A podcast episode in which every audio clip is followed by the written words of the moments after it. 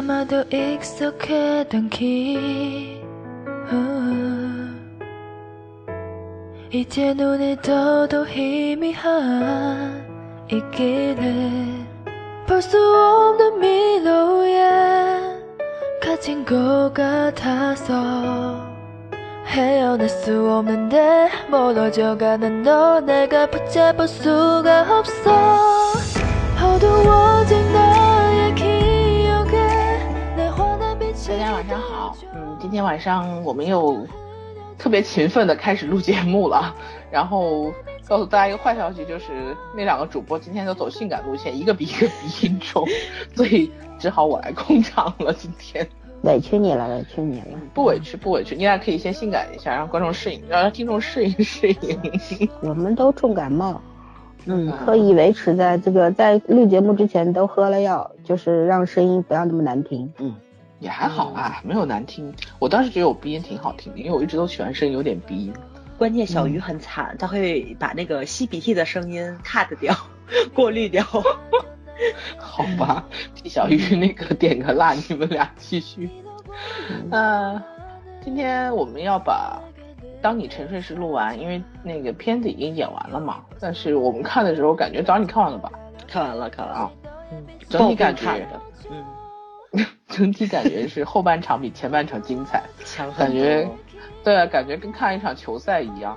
怎么就就到中间疲软，然后前前面还勉强能看，但后面反而是精彩的。所以本来这节目是没有打算再录的，但是看完之后觉得还是要录一下。嗯，先说，先来给他们，就是说你总体来打个分吧，因为这个片子反正介绍的话，上一次都已经介绍过了，就嗯，是看你们俩谁愿意先来打个分儿。哎，我都忘了是我打了多少分，我查一下。你上次应该是，我觉得你是八分儿，我最近觉得你都在八分儿以上。啊，对我几乎八分起嘛。哎，又错了，我打了七点二，圈儿里七点七点八，老森七点五。嗯啊，对你竟然七点二耶，对真不容易。来，那你先说。呃，我现在觉得八分，我现在觉得是八分的片儿。对，说个理由啊。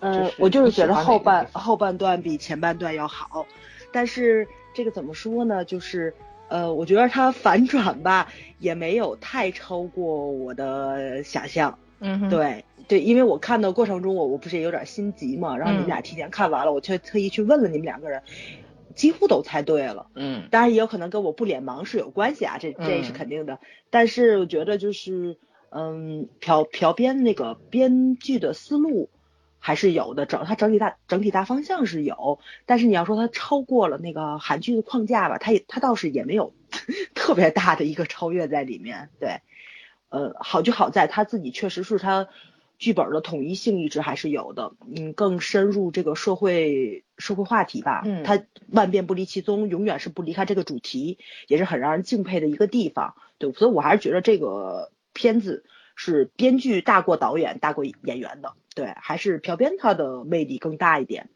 但是你要说演员演的多好，我看完之后我就一个想法，我打算去把李相烨所有演过的片子都撸一遍。对，李相业还对表现很好的。对对，迷上了一个太就是太反派的一个角色，也是挺挺挺难得的。对，关键小伙长还很帅，确实是长得很帅，老演演。变态，你知道吗？这种。哎，没错没错，对对，我估计他肯定也演过别的角色，应该演过，不可能都演这种角色。对啊，信号里面咱不咱吗？对嗯信号就是他对吧？嗯演的就是一个变态杀手嘛。对对，嗯，我估计应该会有别的角色吧，因为总算总应该有点好人的角色吧，长得又不是说特别没错，坏。没错，造型嗯上看的话是能够演那种纯良的男孩子的，所以我期待一下去看看别的片子。对，呃，呃至于说说二硕跟秀智嘛，哎，就这么回事儿，特别得罪粉丝。对，嗯二硕还可以啦，我只能说还可以，嗯就是他自己有进步。他们两个人真的很奇怪，你说他们要演的不好，演的也挺好；你说他们没有 CP 感吧，也有，也有，嗯，但就是，哎呀，就他们那一条感情线就特别不吸引我。我不跟你说吗？我觉得他们俩嗯一演感情戏的时候，我就不想看。但就是只要老老实实去演这个剧情、去演剧本、去演这个案子的时候，就超级好看。哎呀，我觉得他俩是史上最没有 CP 感的一对儿 CP，但是很有史上最没有电来最不来电的一对儿对对莫名其妙的 CP。他们两个人其实是之间是有电的，但是跟观众之间是没电的。我对不能说我觉得是跟我之间是没电的。就是反正他俩他们谈他们之间，你觉得是有一层玻璃在谈恋爱，但是没错没他俩还是嗯挺有 CP 感，这件事很奇怪。关键我这个性格是一个很喜欢八卦的人，我都不嗯想八卦他们两个人的爱情，我觉得也挺无聊的。反倒是那个谁，就是小警察，嗯，对？吧？小小警察那条暗恋的线，嗯对对对，韩宇卓这条暗恋线，我觉得诠释从头到尾都很好。嗯，嗯这个是让我很喜欢的一个地方。嗯，嗯，那哎呀三分吧？八八分，啊对，嗯，我维持原判七点五分。维持原判 维。持原判。对，因为一开始我上次节目里边也说了，我其实虽然很多人，包括我们认识的一些二硕的粉丝，对吧，也说了嗯。他们没看这个剧，嗯。虽然很爱二硕，但是没有看，原因就是因为第一他们是二硕粉，不是 电视剧粉；二呢，就是因为他们觉得这个套路太老了，什么。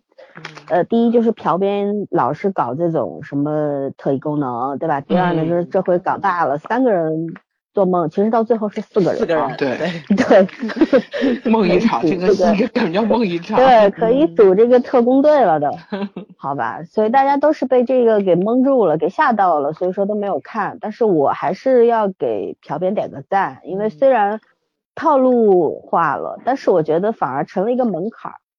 嗯，因为他这个反而是在挑观众，可以这么说吧？因为有很多人看不下去，那就放弃了；嗯，有些人看着看着入味儿了，是吧？我是觉得嗯朴编他在他在做一一种进化，就是呃，虽然说实话，他到最后强行反转什么的，就是你会觉得有点硬硬嗯熬。的那个感觉，但是他的那种情节的反转，反而是用那种情感和那种对生命的那种呃怎么说呢敬畏，尊重吧。嗯对，还有就是人和人之间的那种无私的感情，嗯作为一种缠绕和铺垫，所以说呢，反而你觉得这种硬你是可以接受的，就是特别奇怪。我看这个剧的时候，我总总是被一种特别奇怪的那种情绪和感受给包围着，你知道吗？嗯，就是反而我我相信有很多人会跟我一样，就是说正是因为这样的一种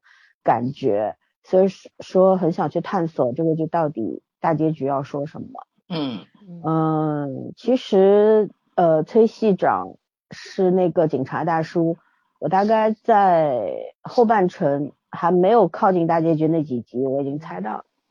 但是就算是猜到了，但是到最后，因为演员这个演表演和表达，对，对，完全都不会觉得突兀，就是就觉得他和二硕之间和丁 简之间的这种感情，没错，嗯，太有爱了。去竟然不是跟女主的，对，看上去特别好像很虚无。为什么？你如果仔细想想的话，他只不过是他爸爸的同事，然后嗯当年他弟弟杀害了两位主角的爸爸，嗯然后他也是因为要跳河自尽被他们救上来，这都是嗯很多年前的事儿。但是他是为了报恩回来的，就明知道自己那一天会死，嗯，但是他一他他只要不见到二硕就不会死，对可，是他去见了。这是他的选择，命中注定的选择。对，这是他的选择。其实人很多时候在，呃，就会想到一个哲学问题，就是当你知道你哪天会死的时候，你怎么办？很少有人会，几乎是没有人会知道，哦，也许我过十天以后我会死，然后我就勇敢的去迎接。不是，很多人会想尽办法去逃，然后想尽办法去改变命运，对对吧？嗯，但是像他这样的人，我我我其实就是最后一集我就哭成狗了，你知道吗？我很难得，就是真的，我明明知道那是那是一种情绪的催化，就是那种情感的那种特别蓄意的那种那种那那种怎么说那种冲击感，但是你就是去会被知道这个他带动。冲突吧。嗯对，就是丁简和呃大叔的大叔死了嘛，在法院门口，然后丁嗯简那嚎啕大哭，我觉得二硕献贡献了本剧最好的 对这一幕啊，哭的真的是肝肠寸断呀，所以我今天我也是我今天不小心看月牙谷了，你知道吗？我今天 对我好想再去看一遍杜风顺。嗯，对，就这位大叔真的是啊，这个演技没话说了吧？然后，嗯，反正后后半程，我觉得就是从戏剧的表演性上来说，戏剧剧本的结构来说，就是前好不如后好。很多我们老说韩剧烂尾烂尾。对吧？就觉得前面几集很精彩，到第八集咔嚓往下掉了，开始后半程就成狗屎了，是吧？就烂尾了。但是这个剧出人意料，我觉得这个就是你可以说它浮现千里吧，就像大叔的这个这条线，它就是从头埋到尾，对对吧？对对。但是我觉得就是我当时那天看完之后跟圈圈讨论嘛，我说我说这个朴编。很固执的，就是他已经想好了大结局了。其实他这个写剧本之前，他这个所有的走向他都想得非常清楚。但是因情节你要怎么去细节怎么描述怎么表达，可能呃作为作家本身也自己也有点整不清楚吧。所以说中间有几集比较疲软，对吧？有些可有可无的东西在里边。但是我觉得后面几集真的太给力了，那个最后的四到五集嘛，太厉害了。对。越看越好看，我估计啊，跟导演想把他们那个爱情线填进去也有关系。他后面的那个剧情太满了，没办法填爱情的东西，他只能从前面填，所以你一填多了就很乱，特别特别乱。这是其我看的倍儿矫情。对，这是其一。本来演员之间没有 CP 感也是没办法的事儿，你换或或者我是觉得就是跟谁都这个剧本没有 CP 感。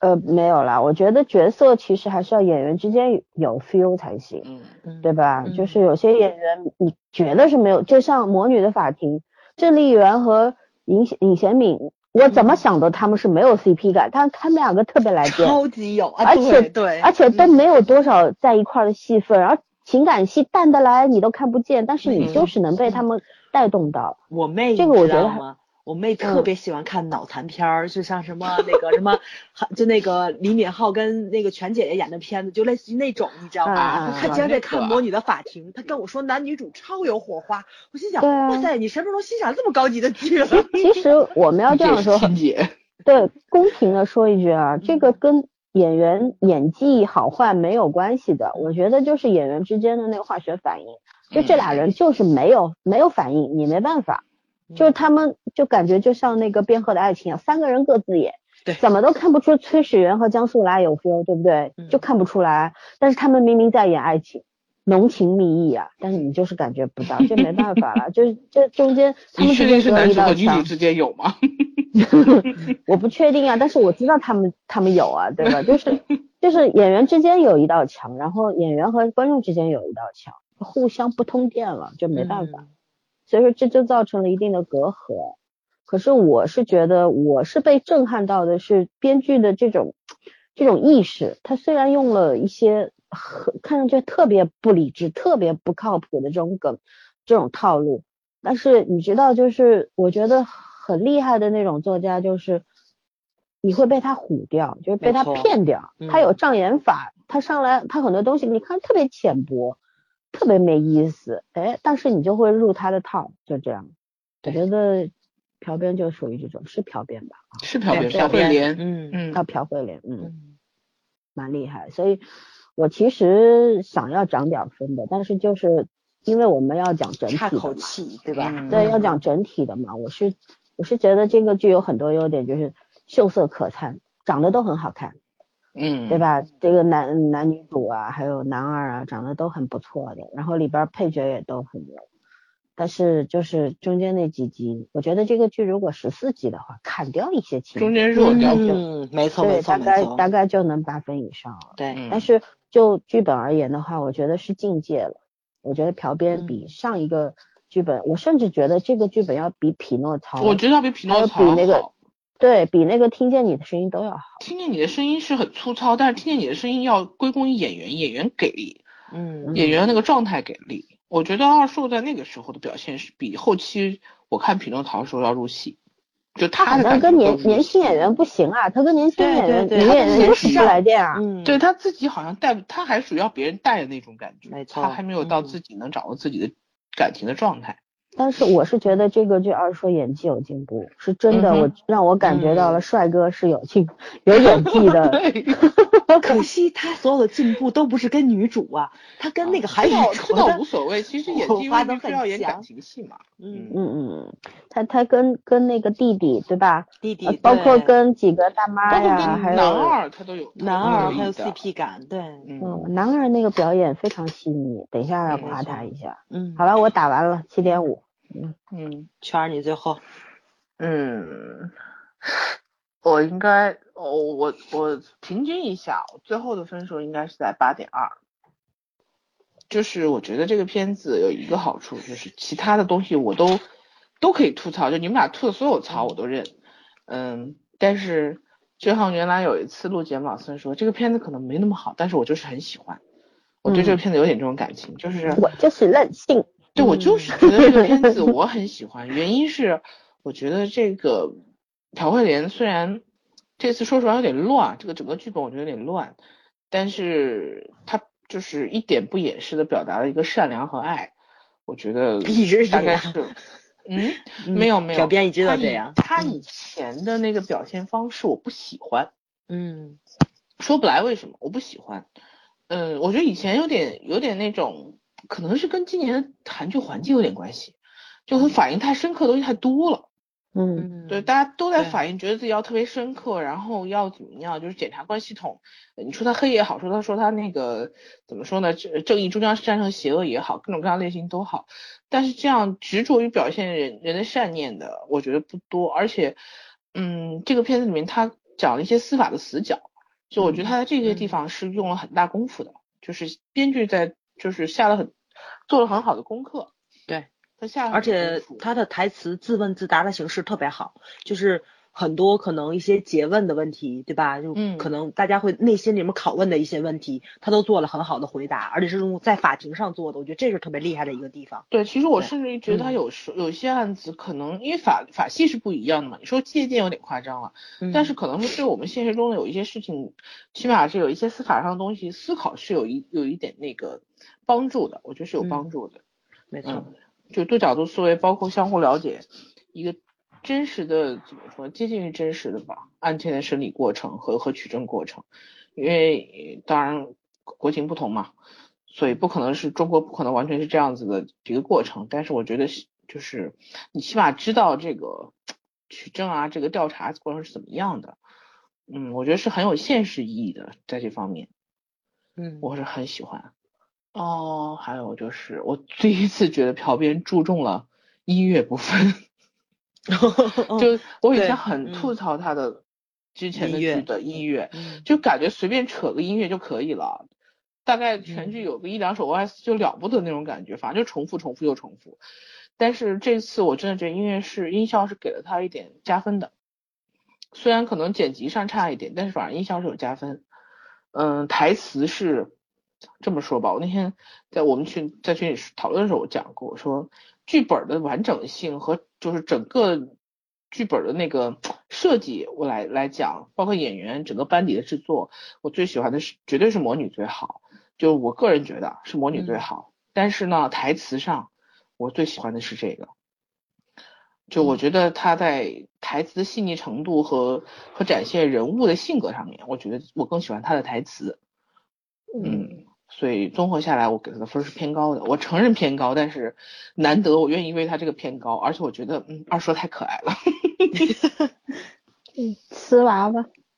我以前不，你 没有讲瓷娃娃，是真的很好。但是我觉得他真的，我以前没觉得他怎么样，就是老孙说什么隔壁大侄子这种，我都没这种感觉。但是，但是我这次真的觉得他，嗯，确实很可爱。嗯，呃，反正我我是不就补啊，对，我再充一点我我再说一句啊，话，你说你说，我终于有嗯男神了，就是那个那个崔崔市长，崔我是按照市长森森的标准去 的。嗯，长得帅的是后宫，长得丑的是男神。男神嗯，好，哦，崔局长真的很可怕。崔局长从今年上半年到现在横看了多少个片子？重点是他咱一直在角色完看他吧全不，重复，没有一个对。关键是我前面在看 Black，你知道吧？他 Black 在有他，对他演一个疯狗式的刑警，是跟那个谁，那个那个，哎呀，跟那个宋宋承宪，嗯对，算是他搭档，但是两个人经常分开去判案。他宋承宪跟女主走，嗯，他就自己去查案子，就跟嗯疯狗一样，脾气特别不好，万年没有升过职，一直是小刑警，头发都白了还那样，就演的特别躁郁症那种。哦，这里面是这个样子，你完全看不出来是一个人，你知道吗？从造型到演技到台词到走路，全都不一样。太赞了，啊听起来他之厉害了前演的嗯那个《犯罪心理》韩版的，对，演那个里面演那个变态杀手，杀手，嗯，对，也是那种反转。哦对，哎呦，这个演员了不得，了不得对啊，我说我终于嗯有男神了，嗯嗯，嗯 反正，嗯，我怎么说呢？我是怎么说？我我觉得我在这个剧里边儿有学习的，就是他剧本的那种架构，还有那种就是第一，朴编他不吝啬讲爱，对，就是爱与和平，他表达很不吝啬讲这些扎东西，的那种表达就是方式，就是他那种不吝啬，不是说有掩饰的，或者躲躲闪闪的，或者说啊，为了讲明一个什么哲学问题，或者为了讲一个大道理，然后要拿爱去做一种装饰。他不是，他就是在整个剧当中，就是讲人和人之间的那种大爱，对吧？就是邻居也 OK 啊，你天天来我这儿吃早饭，嗯，对吧？然后人和人之间，就算是你弟弟杀了我爸爸，但是你和你弟弟是两码事儿，该救你的时候我们还得救你。我觉得这个是人间的大爱。还有就是那个最后那个逗逼检察官娶了那个首席，对吧？对，呃，其实看得出来嘛。我那天还问圈圈，我说，因为我还没看到大结局，我就说，嗯我说嗯逗比检察官是不是娶了那，个？圈圈我以为圈圈还搞混了对他他跟我因为说没有啊取深检啊，是吧？深检嗯深检，对对绝对不是深检，嗯，对，然后我说他应该是那个那个做了后爹啦，哦，他才反应过来，对对对，做了后爹了，嗯就是这种也是爱，还有这中间就包括那个首席的儿子，当时那个就是这个呃，对他叫换器官的那作家杀人案这个嗯事儿，对吧？嗯就是一种呃设置了一个道德困境和人嗯性的博弈，嗯，就是我觉得特别好的事情，就是我们以为人性当中就是会有很多很多的阴暗的东西，然后我们在很多的戏剧啊、影视当中就会看到说，大家不吝啬去展现这种阴暗面、丑陋的嗯东西，没但是很少会有去这么坦然的、这么大明大方、正大光明的来告诉你，人性当中有特别闪光的。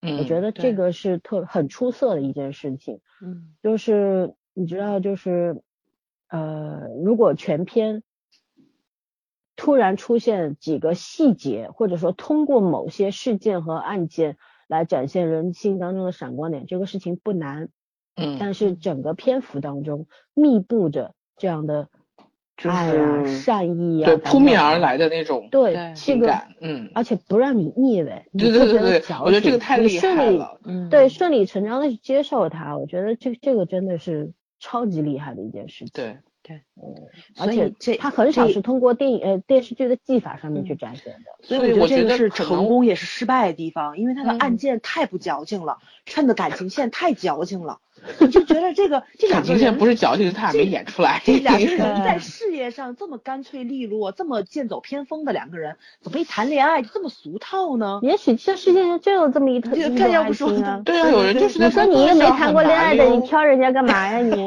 而且有人是在工作上很麻溜，在生活上很迷糊，这种事情很正常。好吧，好吧，啊好吧，好吧，好吧，嗯，你赶明儿自己去试一把啊！也不不能指望 就是这些这些厉害的人就是面面俱到，什么都行，嗯对吧？人不能没有缺陷呀。嗯，那本身就是个缺陷，谁跟我讲过？对啊。好，打分打完了，然后呢？然后，然后就拆角色讲吧。我觉得这里面虽然男女主的演技就那样吧，但是其他人的演技还是很有的的说话小心点，粉丝很多，你知道吗？哎呀，反正要死一起死不要紧。还好吧，我觉得二硕演技还不错呀，至少这一次这部剧里面他说服我了。嗯，我觉得这个角色对二硕，对，对，就是刚开始咱觉得驾轻就熟，对吧？对但是没想到后面是渐入他有很多佳境，嗯觉得他之前有很多的复制嘛，跟其他角色也没有什么大的区分。嗯，对，但是后来演着演着你就就被他带进去了。没错我觉得就是一个嗯演员，他能把你带进去，说明他就是有演技的。我不知道怎么去。去看他演的什么《三十三三海洋牧场》。嗯嗯，他那个我看过，特别有意思，特别黏，嗯特别黏人的那种、嗯小孩儿那种跟那个尹相尹相什么啊，来着？对对，对吧？李香嗯俊还是叫嗯就是匹诺曹里他哥哥，他哥哥啊，嗯对，不就这里面那个他和李圣吃经演的胖嘛？这里面是这个剧里面他和李圣经对，还李客串香君俩 俩在客那边来客串了一下，嗯，对，哎，反正就那拆吧，拆拆谁啊？肯定是他那我聊聊，我聊聊二硕吧。啊反正二硕前面已经讲掉一点了，就是嗯呃，这个丁简这个人设吧，就之前上一期我也说过，就是他是一个那个，因为这个剧里边很多人他都有自己畏惧的东西，对吧？包括嗯女主，她知道自己什么时候死。你看女主的这个设定，她从怕死到因为出现了梦境可以解决死亡这个问题，可能不是说必然啊。嗯他就敢于去挑战，对吧？然后嗯慢慢的去克服，但是到最后差点也就挂了。要不是那个梦境帮忙，对吧？能做梦、这事儿就他就完蛋了。这个他的这个和崔系长的那个知道会死，但是不怕死，知道会死也要努勇敢的迎上去那种是一个对比。嗯然后呢，呃，就是像像女主这这样的，其实包括呃男二，还有那个李香叶演的这个算男几啊？李香叶算算男二，男二其实我个人觉得，对啊对，丁双男二我呃觉得算是嗯戏份那个挺多的。那个丁嗯海颖是男三或者并列男二，对吧？不嗯管了，反正我觉得每个人都谁是男三？就是小警察。小警察，对啊，他你名字叫丁海颖嘛。啊，嗯哦哦哦哦，嗯你说那个演员名字哈？啊对对对啊嗯，就是这些人，就是他每一个角色都有自己的小秘密，对吧？嗯你像那个崔系长也有自己的小秘密，每个人都有自己的问题，包括那个首席，就是他们部门的首席，他儿子生了这个肾病啊什么的，每个人都有掩藏不了的秘密，但是努力的在掩藏。但是，呃，二硕饰演的丁简，他是就一直伪光，挺伪光正的那种人，光正对对，呃，不是贬义的，是褒义的，就是他从小到大生活的很光明正大，就是特别的，就是你你觉得对这个角色，虽然觉得他有点过分的光辉了，但是呢，你又可以特别理解他，就觉得这个世界上就是有一种人会这样活着的，嗯嗯、从小特别真，那当然了，是受了这个父母的引导和教育，对吧？对，然后，呃，爸爸经历这么惨的事情，那时候也能够，当他说，呃，我当时下去要救救这个崔大叔的时候，也是有过一秒钟的犹豫的，但是还是义无反顾的扑了进去，对吗？那他要救这个崔大叔的时候，他有没有想过说，万一女主不拉那条绳子呢？他肯定会想过。还有一个就是，他弟弟害死了我爸，我为什么要救他？其实人就是很矛盾的。对，嗯有的时候这些东西可以并列的存在的，一瞬间在你的脑海当中左左冲右杀的，就是你自己都不知道脑脑子里面有很多种念头在搏杀，但是最终哪个赢了，他会决定你未来的走向。有些人为什么说，嗯、一瞬间我就做出了错误的判断，有些人一瞬间我就做出就做出了正确的选择。二硕就是，就丁简就是做出了正确的选择，对吧？他跳下去救人，就人性的光辉面永远在。对，女主也是犹豫犹豫，但是也是在那一瞬间看到那个绳子不动了，嗯不行了，立刻就这个其实两种，一个是主动的去选择的一件事情，一个是突然就被被冲击到了，觉得我不能够违背我父亲。母嗯亲教育我的那个做人的那个态度和原则，对吧？还有我如果不拉这条绳子，我可能这辈子，因为那时候孩子还小，才十几岁，但是可能意识不到那么多的道理，但是他至少知道我不拉这条绳子，我这辈子就完蛋了。嗯，嗯而且肯定会吧就是后悔。嗯对，所所以说，我是觉得说这些细节的铺垫啊，然后在演员的解读上面，我很喜欢就是那个二硕小时候那个南多林，就是那个小演员，那个小孩是特别灵气。对，他叫南多林，我嗯一直很喜欢他，长得也正，演技也非常好。哦，你不觉着就是小时候的那个男孩跟女孩两个人的眼睛长反了吗？就是小女孩长大了应该变成二硕这种长相，对对对，我也男孩觉得长大了应该变成秀智，嗯对吧？是不可能长成对方那个样子的。不是脸盲的人真烦。对 对眼睛就不一样，绝对不可能变成那样子。但是那个女孩眼睛我特动刀别喜欢，我喜欢那种眼睛。对，没错，嗯，嗯猫眼嗯很漂亮，嗯就是我铺垫了这么多，其实就想说，就这么一个看上去相比其他的角色都要呃正直朴素的哈这 这样一个人物啊嗯，但是二硕在演绎上面，我觉得是渐入佳境嘛。嗯，我们也说一开始他有一些复刻自己曾经的一些角角色色的表达，但是越往后他应该钻到这个人物里边儿去了，就是他的一举一动，然后他很诙谐，就是他能他展现了他少有的那种诙谐的一面，因为以嗯往的角色，你包括 W 两个世纪啊、匹诺曹什么，他很少耍有这种帅，对，嗯那种特别生动的、特别二逼的那种那种表现，对吧？他一直是那种 端着、端着的帅，就是帅而自知的那种样子。没错，就必须得帅，嗯怎么样都嗯可以。对，但是这个他是有突破，他那个时不时的 不逗逼自知没有就没有偶像包袱了，你知道吗？对，不自知的就这么一个，就是呃，突然暴露在镜头下面，然后女主去采访他们，他做的那些事儿，对吧？就 是你知道，当我看到他这些表演的时候，我特别特别觉得他和那个《魔女法庭》里边郑丽媛那个那个有异曲同工之妙。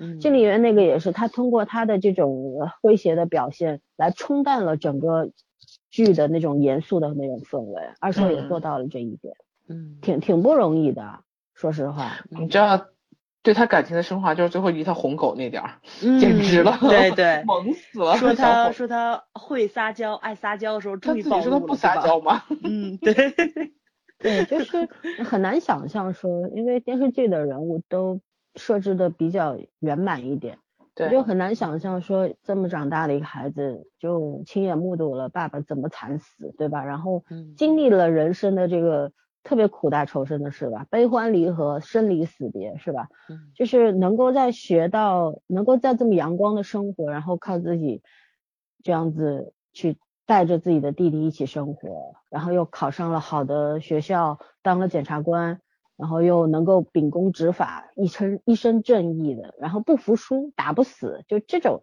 太伟光正了，在我在我心目中嗯简直就是没有什么缺点。开挂的男主，嗯对，但是你又不觉得他开挂，你会觉得因为他的表演到位，你会觉得这样的男主就应该会存在的，这样的人就应该应该存在的。对我补充一句啊，我就觉得二叔他那个不管他是被别人带戏还是他自己演的，我觉得他这个戏里面真的感受到他的成长，就是说角色的成长，真的是从一个刚刚入职的有点还有点男孩子心性，有点小孩心性的嗯一个、对一个新人，最后变成一个成熟有理智会判断的一个很成熟很称职的检察官。他们官。三部的王牌了，到最后对吧？老对。幺成了王牌，嗯，对。对，其实秀智的角色在 在片子里面，现在倒着回来看有点金手指了，就是他嗯总是恰到好处的能帮到他，嗯然后甚对对至是在他关键时刻指点啊、扶持，这话怎么说都行嘛，嗯。嗯，所以这个角色女主角色略略有点理想化，嗯，但是也能理解，这这这这属于编剧的特色之一吧，嗯，但你要说从理想化上来讲的话，二硕的角色更理想化，但是这就是区别。我觉得二硕他的那个表演充分的让你淡化融合了种他这个理想化的角色设定，对，你会嗯你会淡化这种设定的，然后你会觉得很合理。修智呢，因为我觉得还是演技上面还是要、嗯要要要要多学嗯习，嗯多琢磨。嗯，嗯，但秀智有一种天然让你不反感的气质在里面。哎，对没错他很没错，这自然的确实是，漂亮的，嗯，嗯，很自然这个小孩没有攻击性的美呀，对，对对对，长得也很特别啊，我觉得。嗯就很干净的小女生的那种感觉。嗯啊，她这个嗯长相其实挺难得的，说实话，嗯老天爷嗯赏饭吃。身材也很好。国民女神不是白叫的吗？对，她其实跟二硕在海边的那场戏，我觉得挺好，很好，但很好是看啊。他们两个在海边还不错，我想起来他们在那个田野里面照相那场戏，真的比不过李圣经和那个谁 他叫尹相俊是吗？还是叫叫尹相义还是尹相尹俊俊相？哦呃尹尹俊相相好像好像是嗯尹俊相，我也不知道嗯叫什么，反比他比他们两个差一点，那两个虽然一直打打闹闹，但是人家俩真的很有 CP 感，对对对对，嗯，哎，你别说李圣经跟谁都挺配的，李圣经还是演技过关的对啊，不跑题不跑题，不说李圣经是客串的。嗯，那你们要讲其他角色吗？早上你。要说谁？啊，我想着就说夸夸说，呃，对李相业，没错没错，哎呀，我觉得真的是，其实我觉得这个角色这么成功，朴编功功不可没。对，因为咱刚开始讲第一期的时候讲前前前几期，然后我对他的解读，我觉得这个人可能现在还存着一丝良知，对吧？就是说，嗯，打输了官司，或者说是帮一个凶手脱离开无罪的一个状态的时候，他的那种憋屈啊，或者说是纠结，或者说是去洗手，总觉得洗不干净的那种强迫症的感觉，我觉得他是良知尚存。但是真的没有想到，到最后一集的时候，朴编把所有的梗就都圆上了，包括这个点，就是通过台词二叔去反击的他。那你反感的其实不是我们这个检察官团队，也不是说司法流程，是你自己，是你自己，你自己给你自己设设定的那个框架、那个规则，对吧？你你自己觉得有游戏规则应该是那个样子的，其实就是二硕你就觉那段话的意思，就是嗯其实你连你自己当初干的事儿你都不认可。没错，对对对，嗯，就是你自己都过不了你自己这一关，但是你还要把这个东西强加强加给别人的身上，哦我就觉得这个是朴监朴编让我最震撼的一个，对他塑造了一个很神奇的反面男主角。对对，就是，但是你要想想的话，特别的正确，因为这个嗯人他可能从小的时候就很喜欢捞偏门，对吧？对他就是投机典型的投机主义对者。对，投机倒把的这种，包括什么修改成绩单呐、或者是什么的，嗯，他为了达到目的的时候，他特别喜欢，就是说行差踏错的那那种人，然后他就特别愿意显摆自己的，智商。就是对对对。就是有小聪明没有大智慧嘛，没错，对吧？没错，对对。所以说，嗯，你要从说从人设上塑造来说，这个人物很圆满。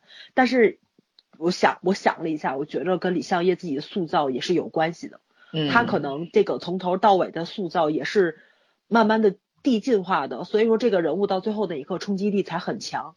尤其是我觉得他的弦儿一直在绷着，他那根弦儿真的是在绷着。他他演好人，或嗯，也不是说演演好人，就是说他他是个坏人，在扮演好人的角色的时候，或者说是他到最后一刻袒露自己真正的那个内心阴暗面儿，或者说是呃，甚至于到最后他已经成为阶下囚的时候，他还要垂死挣扎的那个感觉，他一步一步递进出来的那个恶，我觉得是可见的，就完全是可视化的，这是让你冲击力特别强的一个地方，你就觉得哇塞，这个人还能无耻到这个份儿上，哇，小哥演的实在是太到位了，嗯，我我是觉得这个挺让人着迷的，他那个嗯人设的合理性非常非常高充足。对对，就是你看他当时那个那个射箭运动员不是自己摔摔倒撞撞死了，相对对当于。对对，嗯然后当时你看他拼命的说，我这一次是跟检察官站在一条路上的，我们在嗯同一阵线。你知道，就是你从看完最后一集那个之后，你再倒退回去想这件事情，你就嗯想到了合理性，因为嗯正是因为他对自己过去的行为是不认可的，不认可的，对，就是嗯一个、呃惯常撒谎的人。我觉得在在心理学上有这么一点，就是一个人特别擅长撒谎，嗯天天要撒谎，不撒谎会死，但是他最恨的就是谎言。嗯其实对应到他身上就是就是这样子，就是他其实也知道自己当初干的事儿特别的嗯不行，对他自己知道，但是他不认。所以说当时那个射箭运动员死亡事件，他就觉得好像抓到了一根救命稻草，对过去所有的自己，他可以救赎了，有一个正正确的这样的一个一对，可以说救赎吧，或者说给找到了一一个缝隙，就是可以证明我也会干对的嗯事儿。没想到就阴差阳啊错，但是你知道，你知道就是像这种人，就是他本来他的主题是偏的，嗯所以他无论怎么走挣不，了，他都走到偏偏的地方去，对他挣不了。然后到后面，当时他们在审讯室，他对二叔说。说我只是运气不好，你们一天处理那么多的案件，对吧？然后你们知道你们哪个案件没有做错吗？只是没爆出来。其实你知道他在讲这句话的时候，我脑子里就像像有一个雷一样炸了，你知道吗？我就在想，哎呀，我过去那么多案件里，我有错过吗？然后当时我就在想，朴编会给我一个什么样的答案？然后二叔说出来这这段话是。给所有人的一个怎么说一个醍醐灌顶的感觉。对，它是唯一答案，它是它是就是你做这个执法者，你应该怎么做？就是二叔说的那段话，我觉得这段话可以拿出来作为一个参考标准，这个 对一个司法行业的人的一个呃宽慰，对，不是行为行为准则，算是是你的原则，就是你的原则，就是。嗯，你你要不走错，首先你得正。嗯，如果你一开始就邪门了，那你怎么都走不回去了。嗯，对，对吧？有的时候不是说你的手段，我们用了不好的手段，我们就能够把这个事情。我有一天想走正，我还能走回去，走不走不回去的，因为你把你的初衷都丢掉了，你还能够走到哪儿去啊？对吧？所以说。确实，我也非常认可全全说的这个编剧的这一次的台词太有太有说服力了，你知道吗？对，包括这个崔系长死前那个，就是他说我十几年前做梦做到这片枫叶掉下来。然后他看到那片枫叶掉下来的时候，我很懵，你知道吗？对他那个枫叶什么意思？我就是枫叶掉下来，怎么又给个长镜头那么长，还拍那么美？对，然后那个镜头特别好看，然后掉到他说的时候，他说了一句，他说原来是今天。对，他说以为会是秋天，对吧？因为枫叶掉下来了嘛。哇，这个简直太玄幻了，对。但是神来之笔，是不是觉得哇，朴编怎么能够进化到这个程度啊？对，我就觉得太快了，他的速度。就刚才包括森森说的，说这种毫不掩饰的展现爱，我觉得也是因为为什么我会觉得这个片子好看，就是因为这个片子朴编的水平到这个程度了。他之前早说他也也一直表达，他是在表达，但是没有自然，就是他的那个自然度不够。对，关键是到结尾的这个就是戏剧冲突。我能够理解，就是那个李尚业演的这个律师为什么要撞死崔系长。他我刚因为刚开始我也以为他要把崔系长挖过来，可能是怕自己的证据被崔系长给抖了出来。原来真的不是，他就是一个战友。对他想要一个战友，想要一个亲密的亲，类似于亲人的那样的角色。而崔系长一直是站在他那一边的，而且是真的很关爱他，这种感情他自己体会到了。做坏事的人其实也是孤独，没错没错，很 寂寞嘛，对，包括崔系长也说了，为什么要去劝他，为什么要把他的这个事情说出来，也是觉着你不能再错了，不能再走歪了，其实。就是两个人爱的方式不一样。跟他讲的话都跟打就跟打那个什么猜谜似的那感觉。对，看对，每一步每一步都是铺垫好的，包括最后去找到他证据的那个也是崔系长没有办法之下就去他的律师事务所了。对，嗯。然后最后崔西长在说出来那个理由的时候，就是俩因为两个人的跟他弟弟的生日一模一样。哇塞，我觉得这个点找的也是太宿命了。没错没错，这种宿命又很有说服力。合理性。嗯，对对，你就就觉着可能每个人心里都有一。道伤口是放不下嘛，然后就会找投射，这个是没有办法的一件事情。嗯，你自己可能走不走不过去那个坎儿，又无法原谅自己。因为崔西长当初，对他对弟弟那件事情，他除了对男女主和他们的家人是有那种愧疚感、内疚、愧疚之外，我觉得还有一种是对自己的那种自责嘛。当初弟弟一直跟他讲很困难，在部队里很困难，因为虽然剧情当中没有展现，但是我们大家可以想象，我们。多次在韩国的影视剧当中看到过部队里边这种虐待啊、上级打下级啊什么的，可能弟弟就承受不了这些了，他才会携带武器逃跑。嗯，而且逃兵是很惨的，我们以前在那个《浪漫医生金师傅》里面也看到，对吧？被打的打死了就活生生的。对，那那弟弟逃出来，逃出来之后，呃，这就是一个悲剧。那但这是谁造成的悲剧？我觉得这个是社会造成的悲剧。是。对啊，不能够责怪任何一方，也不能够纯粹的去责怪责怪什么制制度之类的啊，跟人也没有多大关系。我觉得就整个社会造成的。然后他当时弟弟多次向他求助，他因为工作忙呀，因为各种事情啊，然后就忽略掉了，会跟弟弟就稍微讲两句，哎呀，你好好的吧，你不要闹了，对吧？然后嗯，好了，其实他觉得在这个这个悲剧上面，他也有很大的责任。责任如果他当初多关心弟弟的话，可能就走不到这一步。我觉得嗯这也是他慨然赴死的一个重大的原因，就是，而且当初他他觉得他已经死过一遍了，然后嗯他在苏醒的过程当中做到了那个梦，他知他突然有了生活活下去的目标了，就本来是觉得我这种人活着还干什么呢？我死一一一一了百了吧，对吧？但是嗯因为做了那个梦，知道十多年后还要去遇到这两个小朋友，嗯，所以他觉得我有活下去的理由了。对，对，嗯，起码有个改正错误的机会。嗯，是哎，然后你我们在细拆这些细节的时候，我真的一直我在看这个剧的时候，我之前也说，我被一种很奇怪的那种氛围给包裹着，就一一直觉得你在那个朴编的圈套里面，你知道吗？对，就是在他结尾，他一直让太你跟着他走，他就是对对，包括到之前我们对这个作品呢有一些不满的地方啊，或者怎么样啊，嗯，觉得那种设定的这种过于奇幻啊，或者怎么样。但是你你觉得你就是被他诱到那个圈套里面去了，所以你就看到最后结尾才真的觉得他太厉害，关键是在他还是长他的进化的很快。他的这个奇幻的就是合理性非常高，对吧？因为对我们一开始都不太懂他到底这个让做梦是为了什么，因为嗯像刚开始就是咱们说的那个案子嘛，就是说那个呃尸检跟那个器官捐赠的那个案子，其实正常的话根本就不会往那个同时尸检跟那个器官移植上面去想，咱们肯定是二选一。但是正好是因为他做梦了，知道两个两边都是悲剧，所以你必须要找一个，就说天下大同的那个角色出来，对，没错。嗯所以说，就是推是你必须要找一个两全的方法来解决。要因为要是嗯按咱正常来来走的话，你肯定就选一个了。就虽然很嗯难选，你也要选一个。对，但是他这个片子就剑走偏锋，你就会觉着还是智商不够，肯定会有这个两全其美的方法出来。嗯，嗯嗯就你的想象力被限制了，没错，套路套路还是不够多，所以他的这个科幻法用的特别好，就跟信号一样，你会你不觉得它是个累赘，它是个加分项。他其实这是个我觉得他其实有点运用嗯平行空间的那个概念，就是说如果能够重来一次。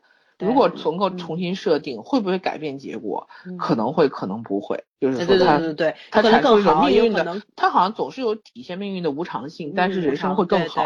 就是那个刀伤变成枪伤，这个对吧？命运往那更糟的方向去走，我觉得这也是非常厉害的一个地方。它并不只是说问题都能解决了，有也有可能变得更糟。对嗯，就那个时候我会觉得朴编还是挺厉害的。对，嗯，很宿命的一件事情，就是当一嗯旦这个命运的车轮滚动起来的时候，呃，你所有人就真的被裹挟进去了，然后嗯你努力的去改变那个方向，但是那个结果一定会存在，只不过不一样的结果而已。对，没错，就你没有办法杜绝那个结果出现，就是就是这样，它可能好，可能不好，不好你你完全不知道。但是当你面临这个已知性，就是它可能好，可能不好这个已知性的时候，你怎么办？这又是一道选择题，嗯，你到底要选择去改变，还是顺其自然，对吧？就他提了很多的问题给观众，就是你自己去想。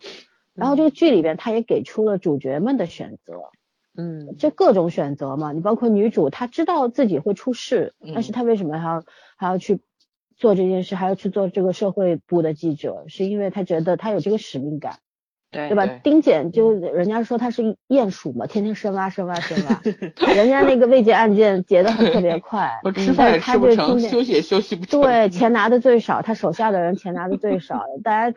但是你你想想看，他他那个崔系长也好，还有他的那个那个那个叫什么来着？那个就是那个？对他小秘书相当于那种叫助理吧，那个嗯嗯嗯，不知道那具体什么职务啊，记不住名字。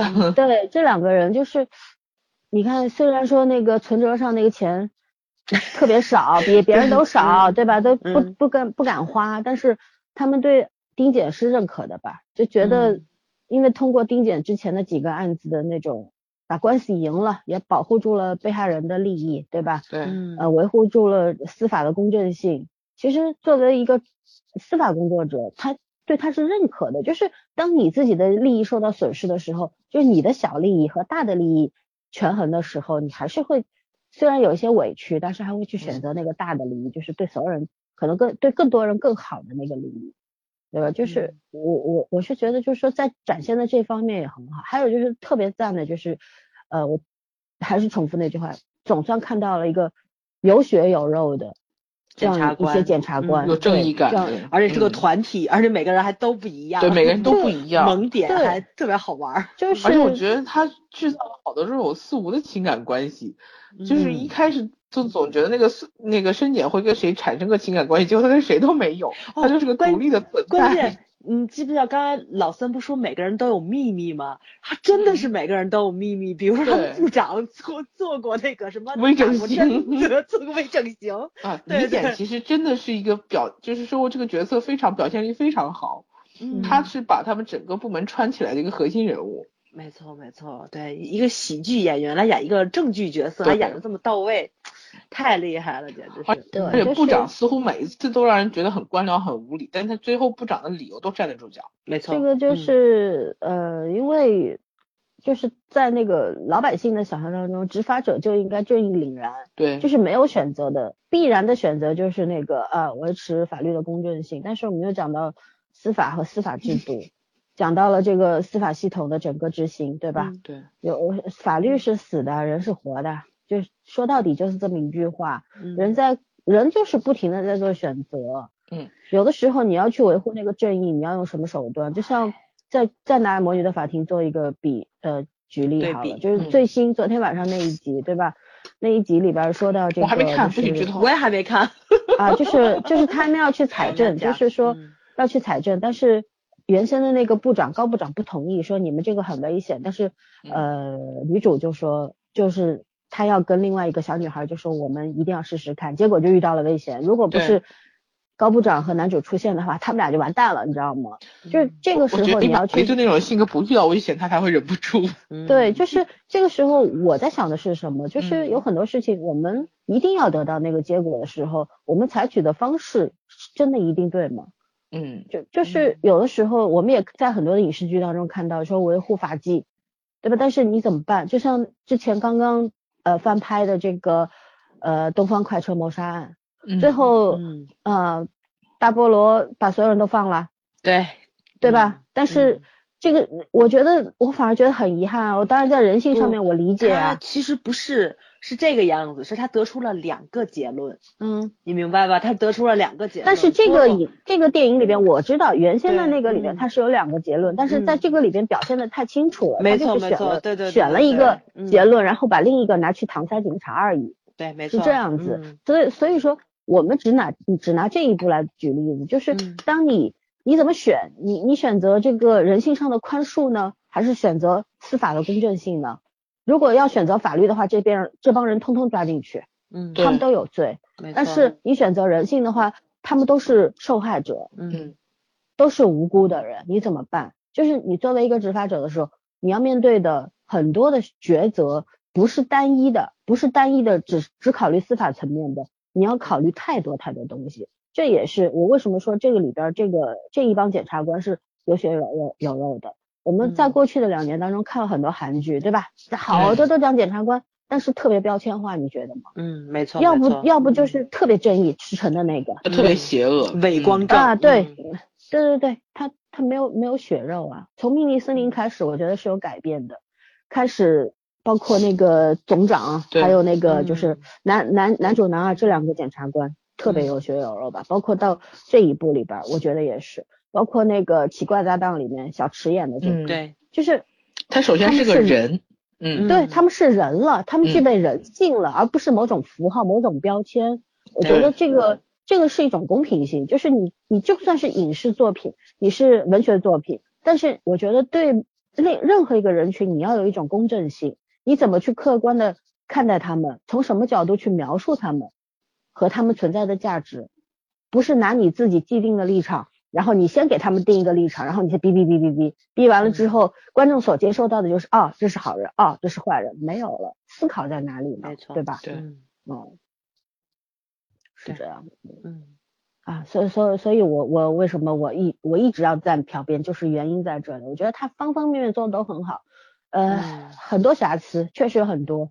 中间很多人，包括就是这些二手的粉丝，朴编的以前对他作品很喜欢的人都说，是不是这部剧崩掉了？就无数人都在猜这部剧崩掉了。嗯反正觉得中间好，好弱掉了，嗯，但是就现在想，你倒要去想一想，因为中间它有一些东西要衔接，就是可能嗯是我觉得可能还是也有剪辑上的问题，就他这个剧本的架构问题嗯架构不太好拍。嗯，还有就是作者本身是有一个成长的过程的，就是他自己有当冲突。对，当他就是你，你想我们自己，我们自己如果写作的情况下，你从第一部作品到第二部作品的那个过渡，你自己其实可以清晰的看到你自己的优缺点在哪里的。嗯没错，我觉得尤其是写这样一个十六集的这么一个，呃，应该从剧本上来讲是一个中篇的这么一个一个剧本结构，对吧？嗯，然后，呃，你要你要表达你表达的东西，然后你要又做的面面俱到。我觉得这个世界上能够写出这么牛逼作品的导演真呃编剧真的很少很少。母胎成型就属于。呃这 这这绝对是天赋加技巧，这个是非常牛逼的了。这个屈指可数吧，全世界来说，你不能要求一个韩剧编剧突然就变得一个大牛了，这不现实的事情。但是他能够在这个这部作品里面展现的这么好，这么完整，我觉得特别特别不容易。包括他那个就是那个韩宇卓是吧？嗯对，韩宇宙。对他他的那个那个成长，我觉得一一开始我还以为他是什么那个当时那个大叔的对的亲戚之对，以类的，为是亲戚啊嗯什么，要不然怎么嗯连到一块儿？结果他他这个梗埋的牛了，嗯，这么轻描淡写，他只是色盲而已，他只是色盲而已，但是他他就是个色盲，他就是个烟雾弹了，对，他是个烟雾弹，就为了给那个崔系长做掩护的一个烟雾弹而已。嗯，对，但是他仅仅讲他这条线的话，就算他是个烟雾弹，但是他仅仅是个色盲的话，他是因为当时那个系统弄错了，对吧？嗯就是这么一个 bug，阴差阳老天跟错他开了一个玩笑对，嗯哼。然后他也是到到后面说出来，他说我我那个爸爸妈妈离婚了，各自生活，然后我我一个人，没有人在乎我。但是你知道，所有觉得自己不重要的人，其实才是更愿意去体现自己价值的那种人。他觉得当警察，对吧？他学了那么多法帮到，人。对，他说他喜欢对救援嘛。他要他要实嗯现他自己的人生理想，嗯和人生价值。所以说这这是对于他来说太重要的一件事情，这也是一个人生的重大选择，选择说真话还是选择保护自己。当时女主跟他说：“你跑吧，没事儿。嗯”但是他说的是不行，我跑了，李香叶就放走了，凶手就走了，对吧？对就是我宁可牺牲掉我的前途。其实那一刻他还没有想过我以后要怎么怎么生活，他嗯想的只是我要说把当下这实话说出来。嗯，对，对，啊，这这个我觉得，哎呀，这这种自我完成啊，特别不容易，但是真的很需要勇气，是哦真的。尤其是他有胡子时候好帅呀。你跟崔系长差不多，就是说这里面有很多人是，呃，知道结果还是选择那个过程的人。对，对，其实这就是一个人生思考和选择。这就是跟那个谁，跟那个律师去做对比了。就是说，可以走偏的时候，他们都没有走偏，他们都选择了正的那条路。嗯，良心上也过不去嘛。对，选择能见人品，这个没有办法。嗯，对哎呀，李千叶演的真好，不行，我要把他所有剧撸一遍。嗯，过过瘾。他今年算是两个最，就是说演的最好，我最喜欢的两个反派角色。对，嗯他在信号里边演的洪元东案件的那个那个连环杀大连环手，杀手，对，也很嗯好。嗯嗯，抑郁症、自闭症啊。他和田大叔嗯演的那个曹甲柱，真是今年我最喜欢的两个反派男主之一。嗯，你要录他的剧很难的，住在青潭洞一百多集呢，你慢慢录吧。哦，不要这么要，多让让早去录吧。其实呃，我我一直觉得，哎、这个就是命吧。李香叶他一直不红，但是我觉得不红红反而是嗯一件好事情。对，嗯不红不用当流量啊，他可以好好的对，韩国没有演流量戏，对对韩国只有也有爱豆，没有流量。也有啦。其也实有些剧我们不看而已，你知道吗？我们是有选择的不看，嗯，因为我们对韩剧没有那么深的感情，反而国产剧我们都会有有这个这个天生娘胎里带出来的爱国情感，没办法，你你你好像很多稍微能看的你都会看，没但是韩，剧就是不好的你都不会去看，对，嗯，它也有流量的。哎，还是伤感嘛。就是说说到这个话题了，就就这就最近这些日子去看了几部比较不错的国产片，但是你还是得明白一件事情，就是说好的演员对于一个角色细节的雕琢，真的是跟流量不一样。人家一个远景能给你传达七八个信号出来，就体现出来这个人物的性格是什么样子的。哇塞，这真的是不一样的感觉，特震撼，你明白吗？尤其是电影，它有时候那一帧可能就咵就过去了，但是你就有那种冲击感，你会你就会知道哦，大概你就了解到他演这个角色是是个什么样的人啊，所以人家有的时候真是挺没有办法的一件事情。要聊演技的话，唉，伤感，太伤感了。演技也不伤感，总还是有人有的。嗯，嗯，只不过有些剧，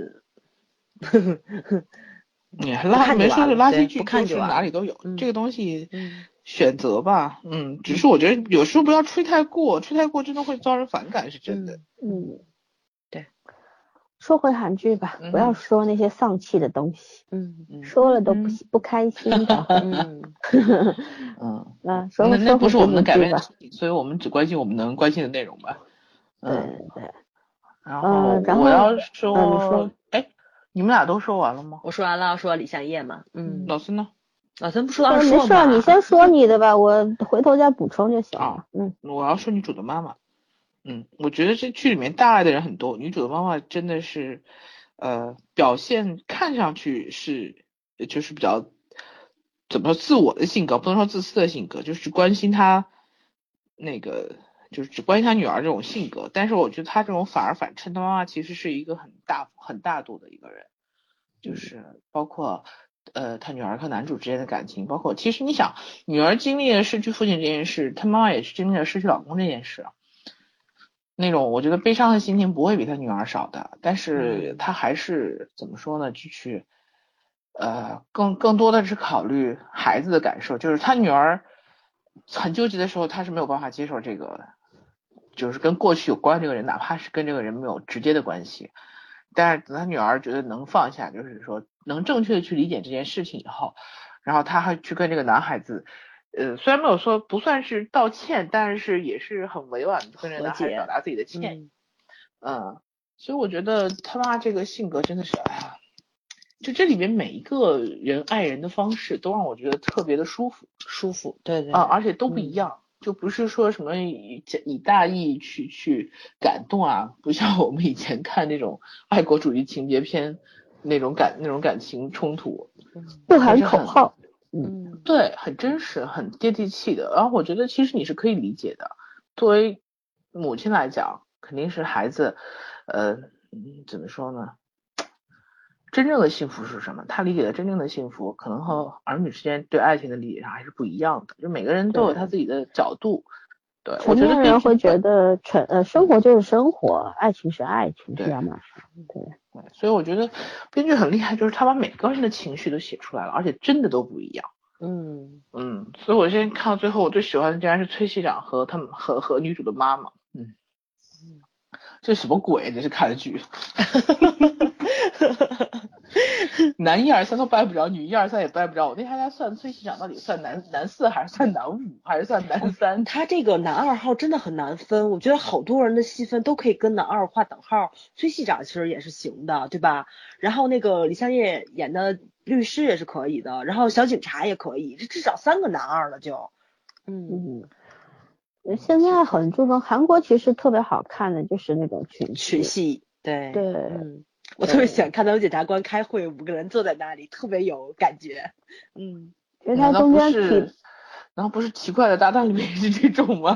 很多细节，其实他都在讲一些我们大概会忽略，但是我们又知道的道理。就是，呃，比方说五个人开会，一开始说大家都要手拉着手祈祷，祈祷感谢 上帝，对吧？嗯，啊，赐我食，赐我爱。但是后来说有人是信佛的，佛的，嗯，对啊，有人信天主，有人信那，个搓下去，笑死。对，有人没有信仰，对吧？但是就是他们也，你一开始的时候，大家都人都会虚伪的，在职场上你都会想拍上嗯上司的马屁嘛，马屁，对，对吧？然后能隐藏就隐藏，但是后来看到二硕那样子，其实就是互相影响嘛。看到老幺是这样子的，坚持自己的，我没有信仰，我我就不干这事儿，嗯，对吧？哪怕你们排挤我，一开始他们也排挤他，对吧？对嗯不给他不不给他好脸色啊什么的，讲话难听啊什么的，但是这个事情很快就过去了。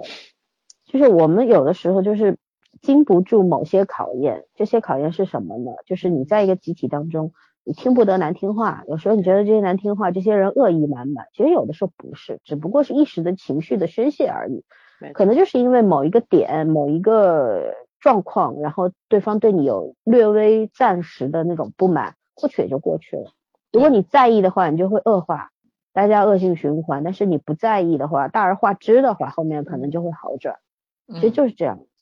然后你要进入一个新集体的时候，你是没有办法的，你必然会面临这些事情，对对吧？，咱们国人最大的一个问题不就是喜欢盲从吗？对吧？这个没有办法。对，对群体性的时候，你那个压力跟你那个受创受伤害的那个几率都会降低。嗯，所以这是一个最安全的做法，没有其实办法。都一样啦嗯，不是咱们国人，全世界的人是人类都这样，嗯动物也这样，对不对？嗯动物也要集群的。然后像这些，就是我我是觉得除了这个点之外，还有就是关于信仰的问题。嗯就我觉得信仰这个东西，中国人就缺信仰，对吧？当然了，我们现在信仰共产主义和共产党吧，没办法。嗯呃，伟大的中国共产党和和社会主义核心价值观啊，这是我们的信仰。嗯，然后，但是你知道，没有信仰的人是非常非常可怕的。找你但哭什么？是尊重我 鼻子鼻子不鼻子不通气儿，我没哭啊。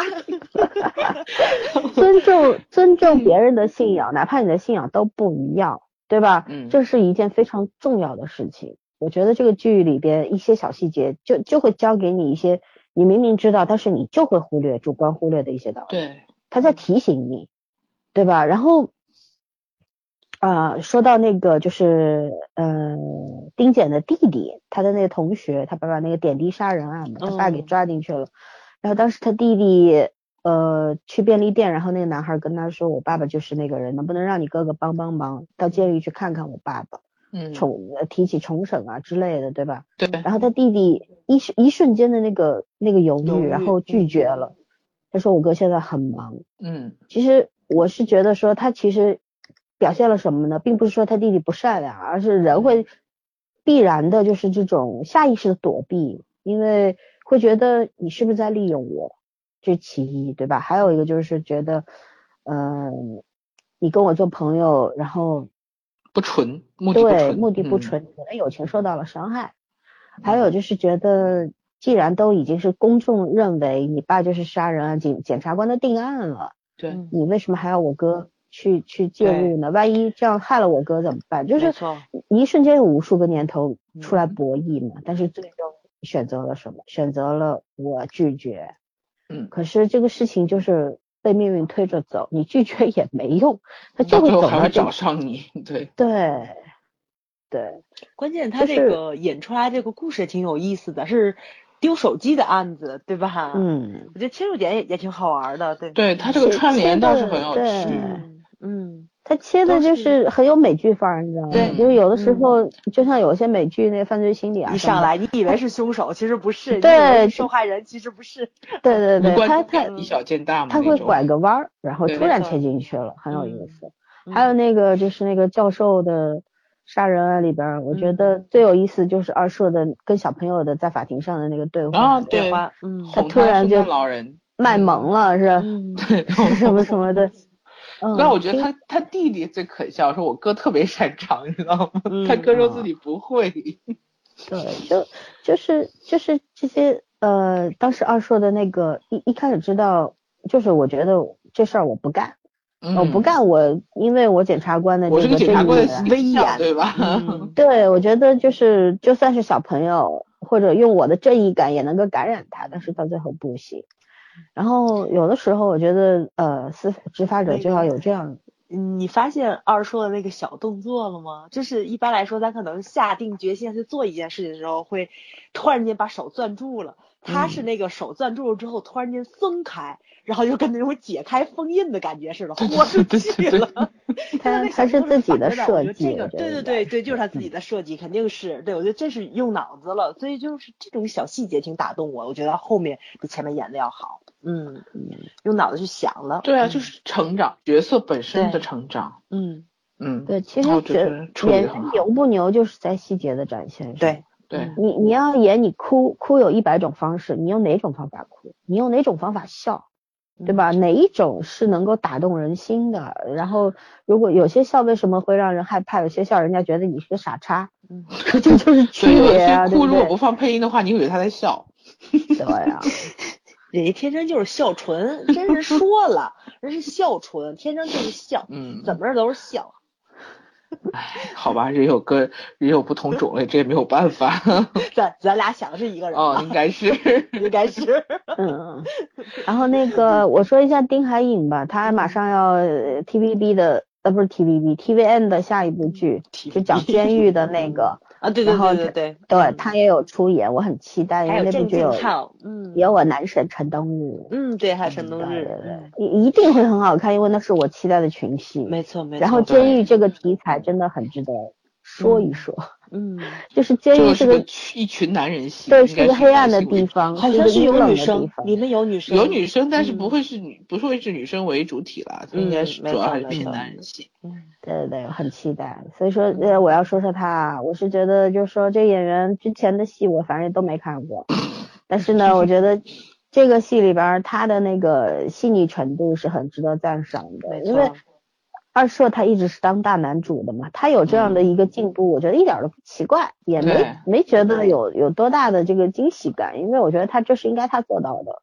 嗯他他其实二硕也是被他的外形给耽误了，是吧？他那个长得很有漫画感，又又是长手大长脚嗯，对，外形太好了，所以说呢，他演技会被忽略。他弟穿的好像是个西服错真的好可爱，他地上的西服那个胳膊跟腿都长好多，对我觉得这也是个吐槽的槽点嘛，嗯嗯，然后嗯，对，很多人说二硕是瓷娃娃嘛，移动的艺术 品确嘛，对吧？实是，皮肤也好，长得也显小。嗯，对，确实很赞。但是呢，我觉得他的演技会被忽略掉，这就是他的优势也是劣势啊，嗯双刃剑。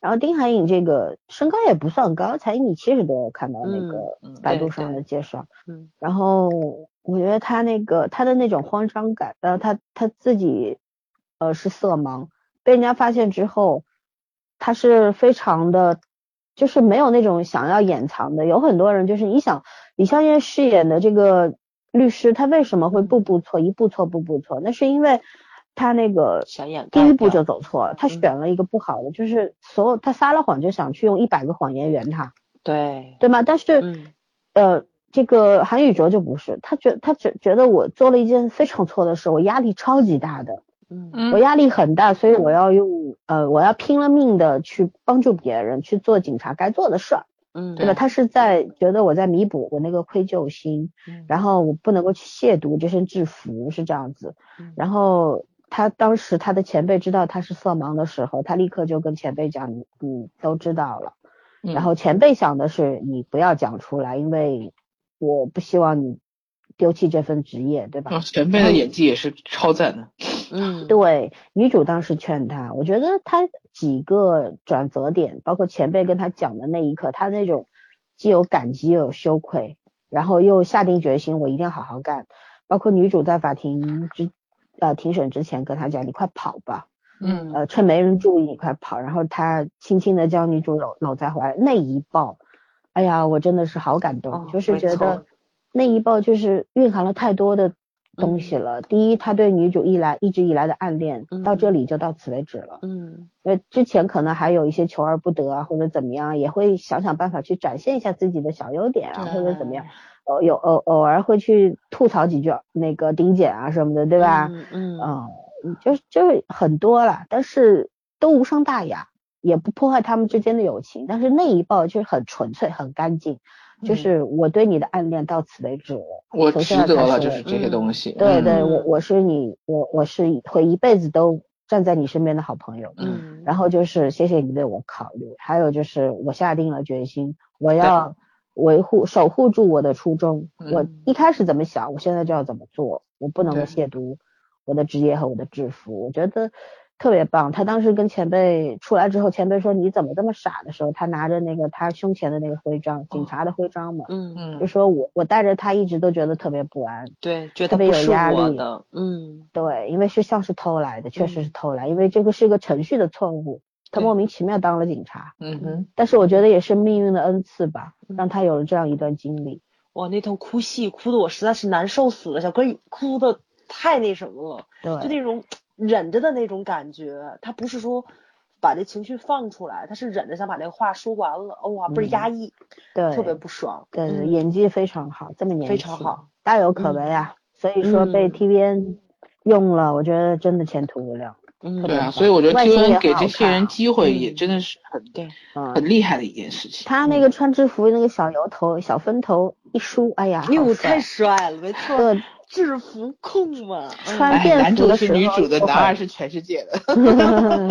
反正我一开始就很喜欢他，就对呀对了。呀，嗯，嗯，不是说嘛，最近这几部剧我还是觉得男二比较好，嗯，滚！反正你永远都是，反正永远都是偏走偏路的。你咱都是男主哎。但是但是我更喜欢老段呢，走那老错了也不是男二，走错了一个片子比较靠谱。士兵突好吧击所有男的我都很喜欢，没有一个不喜欢的，那嗯，里面没有女的是吗？瞎了瞎了。他们我好吧那记得他问过我，许三多他哥你喜欢吗？我说我也喜欢，我也瞎了好吗？然后那个下一流程是啥呀？下一流程，嗯，就是 没啥可讲就算了本来说是要把案件那个，你才直接，本来说是要把案件分一分，就是说，但是我觉得也没有必要太去细讲，因为他每个案件讨论的，要不要就是大概拿出来讲一讲吧？他每个案件讨论的内容其实核心点都不太一样，嗯就是除了我们前面看了三个，然后后面的。呃，这个逃兵就是逃兵杀人案的主要目的是让男女主相认了，其实是，是让崔系长跟他们相认，是让这些人回回到原点。嗯，就是说把所有的故事先连成，连了一半儿，嗯，对，就是前面对我我觉得朴编用了一个特别巧妙的方法，就是一开始我们一我一开始一直误以为他是要用穿珍珠的方法，就是讲一些小案例，然后把它给穿起来。他他所有的故事并不是只为主线服务的，而是为人物的成长服务的。嗯，但是你看着看着看着觉得，哎，不是那么，回事儿，布局，他是要把所有嗯的人物给串起来。对，而且其实他穿起来的是果，因他没说，到最后嗯才把因说了。嗯，嗯，而且我觉着其实他这个因跟果也是有关系的。你看，其实他们现在其实他很信因果循环，我觉得。，对他所有的角色，不管是主要角色还是次要角色，他们在对待问题最主要的一个跟其他人不一样的地方就是态度，对吧？其实他们是非常照顾别人的情绪上，就包括崔系长最后去引发出来他弟弟当年的那个惨案，也是发现，因为因为当年他只想把问题解决，他没有照顾他弟弟的情绪，去引发了这个悲剧。所以说，可能这个就这个事件触发了每个人看待问题的态度跟角度，跟别人就又不太一样，他们会更深一层。所以二硕呢，办案率它很慢，他自认为自己是一个测谎仪，他能够看出来谎言跟那个就是那个真话嘛。嗯，但是呢，他要去求证这个问题，你就需要时间啊什么的一些内容。但是他往往呢，这个东西出来，它确实是正确的还是错误的什么的，他都给你去讲这个问题了。就是一个，他其实从头到尾都是在讲态度，对，就是我们在对待别人的态度应该是怎么样的，这个还是挺少见的。因为咱们看，包括匹诺曹，包括咱们听见听见你的声音，操守方面会讲的更多一点。其实没有讲到人与人之间，或者说是你这个那个像司法流程啊，这个传媒流程里面，嗯然后你的态度应该怎么样，但他都讲讲过来了，包括就是那个谁，就是那个呃呃那个秀智，他可能会被那把伞杀的时候，有有一种可能性是那个小男孩儿觉得当年你在审问你在逼问我爸爸的时候，你的态度有问题，对吧？他可能造了这样的一个疑云密布在里面，但是最后想把那个伞又还回去了。他就把那事情的走向又推了一步，就是证明可能我们在处理问题的时候，态度也是很关键的一个因素，这是我们对容易忽略的一个这个东地方。西，态度这个事情其实是很玄妙的，没错，你嗯。是没有办法完全控制你自己的，对，因为人都有七情六欲，都有情绪的。嗯，在某些时候，而且都有，比比方说女主当时要报道那个问题，她嗯。她当然要报道，她是社会部记者啊，没错，对对，而且嗯。既然是检察官都定了她的罪了，那他有什么问题吗？他并没有做错呀，他在尽他的职责。嗯但是对于男生来说，就是这个小男孩来说，不是，那是一种伤害，因为他觉得他爸爸所有的尊严都被扒掉了，因为他那么嗯起劲。嗯，对吧？而且之前有一个浮现的，就是呃，当时所那个检察呃检察官部门的人回想起女主是谁的时候，嗯这个镜头是出现过的，对就是他他的就是采访，但是后来到这个镜头第二次出现的时候，啊，我恍然大悟，原来是是这个事件，就他的那个浮现真的是埋的好，太深了。然后他然后他这个嗯又对应上了，他怎么跟那个那个律师两两个人是男女朋友，他也穿上了，对吧？嗯，这这个嗯嗯是的，就是你说的态度，我是觉得，就是你会不知不觉当中得罪一些人，嗯，或者说你压根儿就不想伤害别人，但是你会不知不觉当中伤害到伤害对方到别。人，对，有的时候就是言者无心，听者有意，因为大家的立场不一样，嗯对吧？这对这个是真的是没有办法的，这个是人和人之间没有办法完全沟通、达嗯成和解的一个原因，最重要的原因，其实就是人性作祟嘛。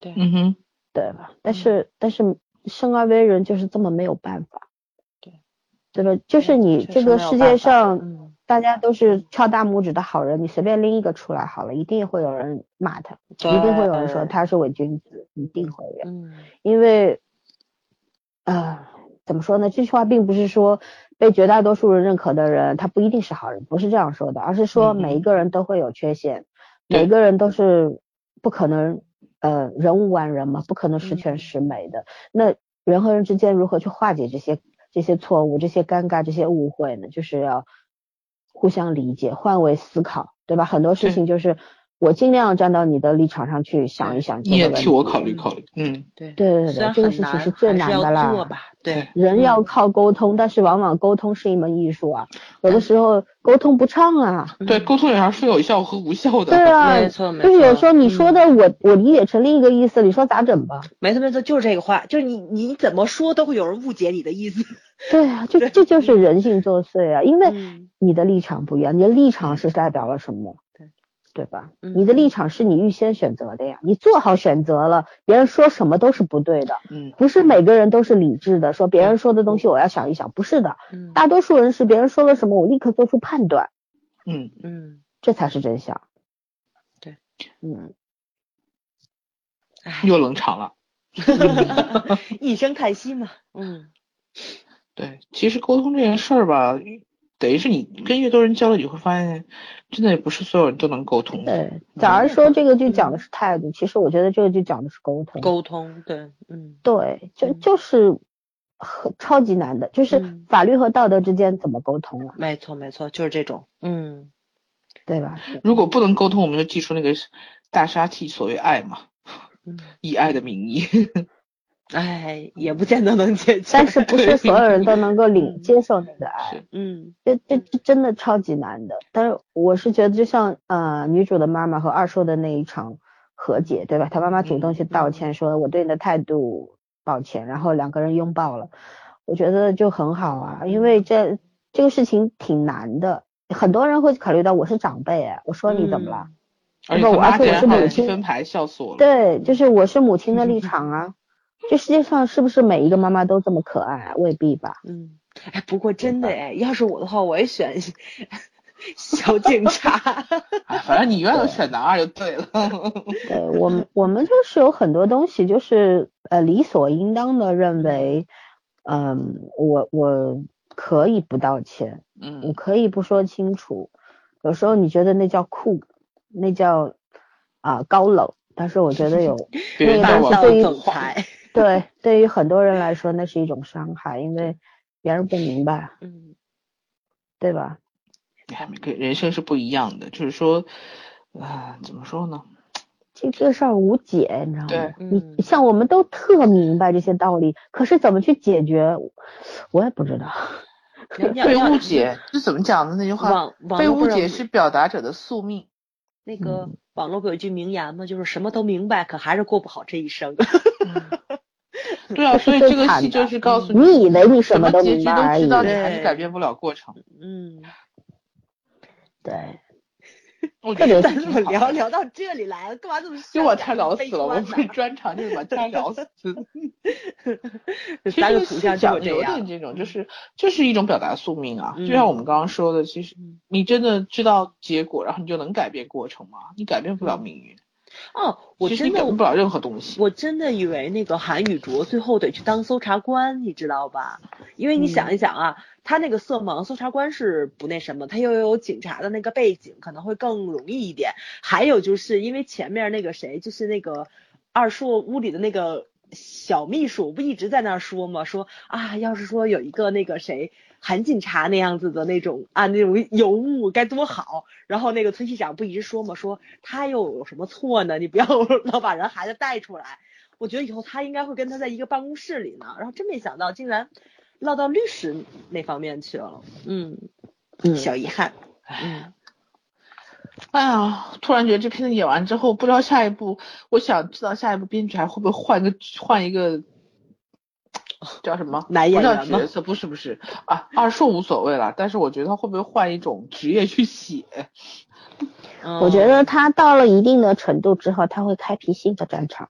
嗯，希望他会换一个那个怎么说呢？嗯，对，他写这个角色，他写这两个职业已经写到驾轻就熟，我都不想看了，好吗？我觉得弄不好，反正还是跟社会问题有有关系，肯定是的。嗯。嗯，这个责任感很强啊，没有办法。就是这个剧，也算剑走偏锋吧。嗯，我觉得好的做出是这样，就是呃，你很少给观众下结论，很少硬性的要塞一些道理和所谓真理给观众，对吧？你不是要强求他们接受，然后你会显出你在写故事，这个故事的复杂性体现在哪里？人性的复杂面。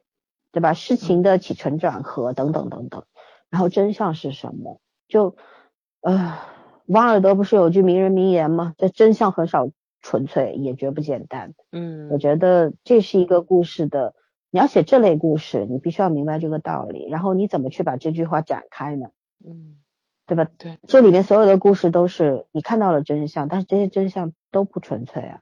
每个人都有自己的立场、困境、选择、欲望等等等等。不简单啊！可是他给你的那个结局，你会唏嘘，对吧？有时候会雀跃。但是，我们也知道，我们作为观众和旁观者来说，我们有时候看故事，有时候看别人的故事，看活生生的那些人的故事的时候，你也你也会想，哎，这是必然的结局吗？如果是我的话，我会怎么样？可是你没得选，因为你不能代替任何人活着。对，这也就是为什么别人的经验再丰富，也成不了你的。因为每个人人生不一样，复刻不了。错，就你把别人成功的经验全部学一遍，你也成不了他的成功，对，你也成不了他。对，然后刚刚讲说这个故事在讲态度，在讲沟通，我觉得也在讲后悔，就是反正每个人都一辈子后悔个上万次是最起码的吧，对，对吧？但是这个剧里面讲的最少的就是后悔，我觉得。这个剧展现一个很好的东西，就是他讲到你会后悔的时候，他会立刻做出选择，就是我要去弥补那个缺憾。那我该道歉的时候一定要道歉，我该挽回的时候要挽回，然后我要该捍卫的时候我要捍卫，就是我不能让他轻易的这么失去。所以李相月饰演的这个律师，他反而就是一个唯一的反面角色。嗯，就是他所有的东西是跟这我刚说的这一切都是相反的。嗯。他没有态度，也不想沟通，更不会后悔。嗯，对。还有就是该放弃的时候一定要放弃。我觉得韩宇卓在最后一刻选择不当警察那一刻，真的帅呆了似的。嗯嗯嗯。所以你有没有人讲一下男主和男主和男二 之间的感情？哎，我我不是腐女，我不想讲。啊，他俩之间确实不符，而且俩之间特别敞亮，还有个情敌关系在里面。而且两个人到最后一刻还一直在说敬语，对吧？嗯，女人神经神经大条到那个程度也是不容易。嗯，我觉得秀智有一方面是装傻了，他有感觉的，他不太可能完全没有感觉。对，包括他妈竟然还给他们俩打了打分牌，我要笑死。嗯，这个很正常，就是你知道有两个男生同时爱慕你，你会怎么办？这个剧就是和温爱情的温度正好，那个特别细腻，用二十集的长度在讲。当一个女人被两个男人同时爱上，但是你只能你只爱其中一个，但是你又为另外一个动摇的时候，你怎么办？嗯，嗯很多人看那个剧看到最后要崩溃了，因为太细腻了，太太纠结了深入骨髓了。可是就人本来就纠结啊，可是人就是纠结啊。我我我问一句啊，可是当你爱上一个男生的时候，你不会被另外一个人动摇吧？你知道那个那个动摇，因为你没爱上过别人，你没有发言权。他要 他要是动摇的话，证明他也喜欢那个男的呀。不是啊，有的时候不知道是你在路边是等一个人等了一两个小时之后，然后你觉得我我我能等到他，而且这不是他第一次迟到的时候，然后旁边有一个人给你一杯温水，你都会觉得那个人很可爱。就像那个剧里边儿，男主跟他失联了五年，当时也是因为一场误会分开，然后五年后重聚，但是男二在他身边陪了他五年，这五年的时间是谁填补的？这这是，然后这个男二是，你知道女就是不是女人男人的问题，是所有的人。你都会呃非常本能的去选择你爱的那个人，但是你又会非常理智的，这就是感性和理性的博弈。你又非常理性的去选择那个对你来说更有用的人，你不能否认自己是个现现实主义者的，没有人人完全不停变。在变化的，像像我这种理性主义者，我肯定会爱上那个。你理性个毛线，你才不理性呢，好吗？你连王宝强都喜欢。不许再用我们家宝宝强攻击我，我们宝宝强多好啊，这么实在的为什。么到最后的槽点总要回到他头上？然后代表标志性对，让让我把话说完，就是你看那个剧里边他的那种动摇，我觉得那种动摇我特别能理解，因为那也是人性，就是就是爱情这东西从来都不是跟纯感情没有。毛线关系。对，就是圈圈刚刚说的，就是有的时候你就是你是深爱这个男人，你深爱着甲，但是乙为你能做的更多，而且肯定选无怨无悔。可是你爱甲呀你肯定也你不爱乙呀、你你被他动摇。的东西不是因为爱，对，人是因为其他感情。你你能够为因为爱活一辈子吗？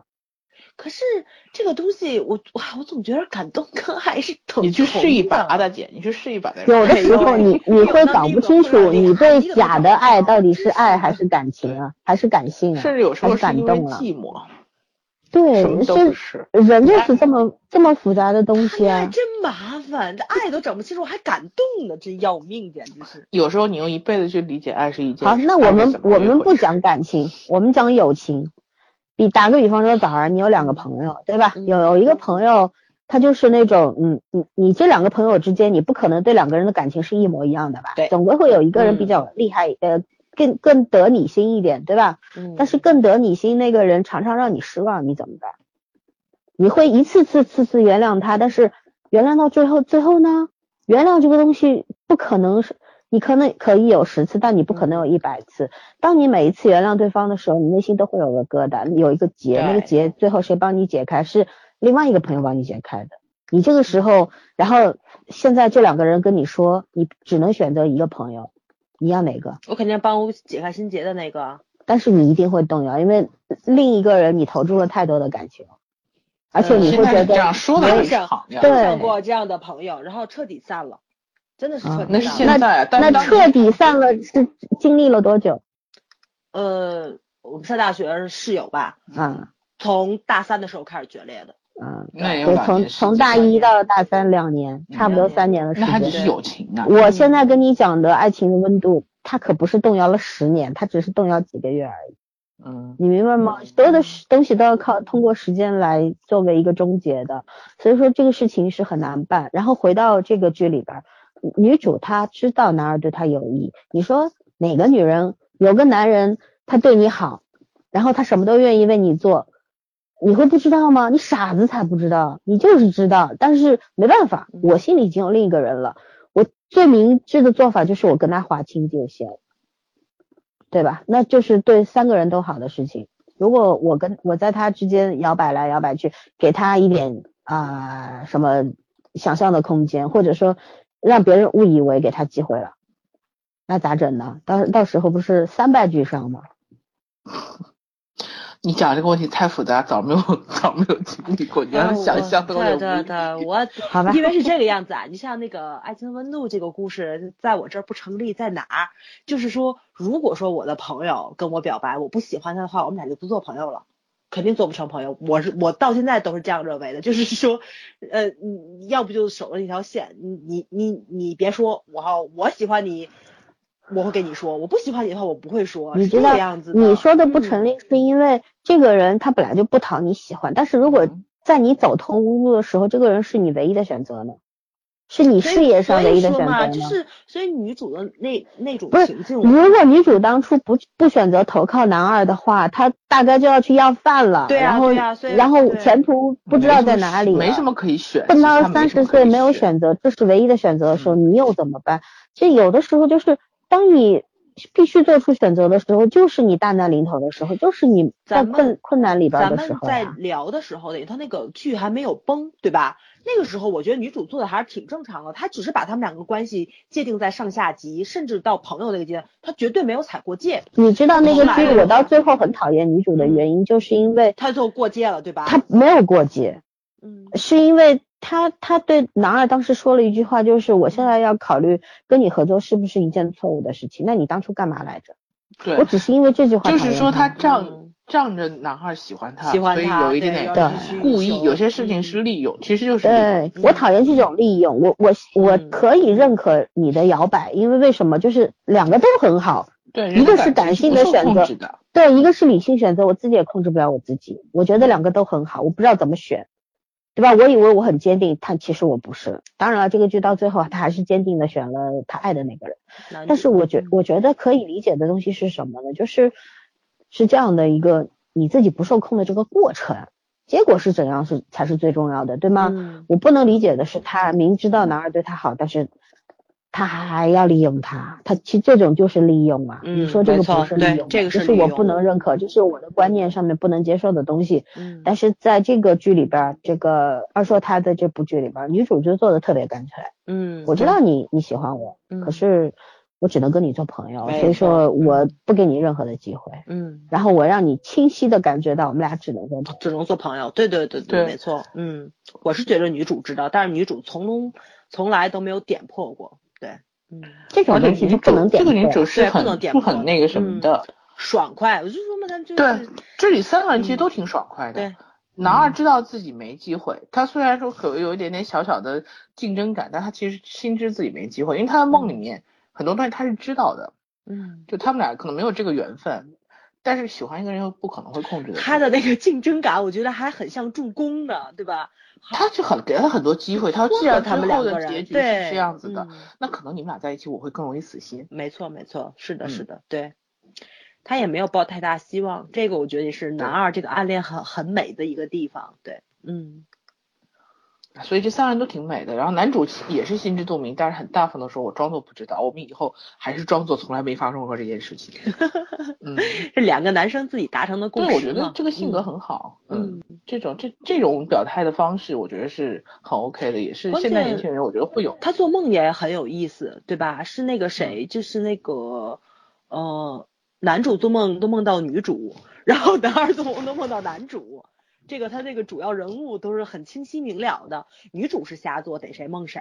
但是那个好像还真没有说，就是往爱情上那上面去梦，还真没有。对，这挺清楚的，这个还是，嗯，对，人体监控仪啊，这就是，嗯其实这里边有个 bug，他嗯虽然讲了说啊，这个谁救过的人就会做梦，但是嗯这个梦是他的开始是从哪开始的，他并没有交代。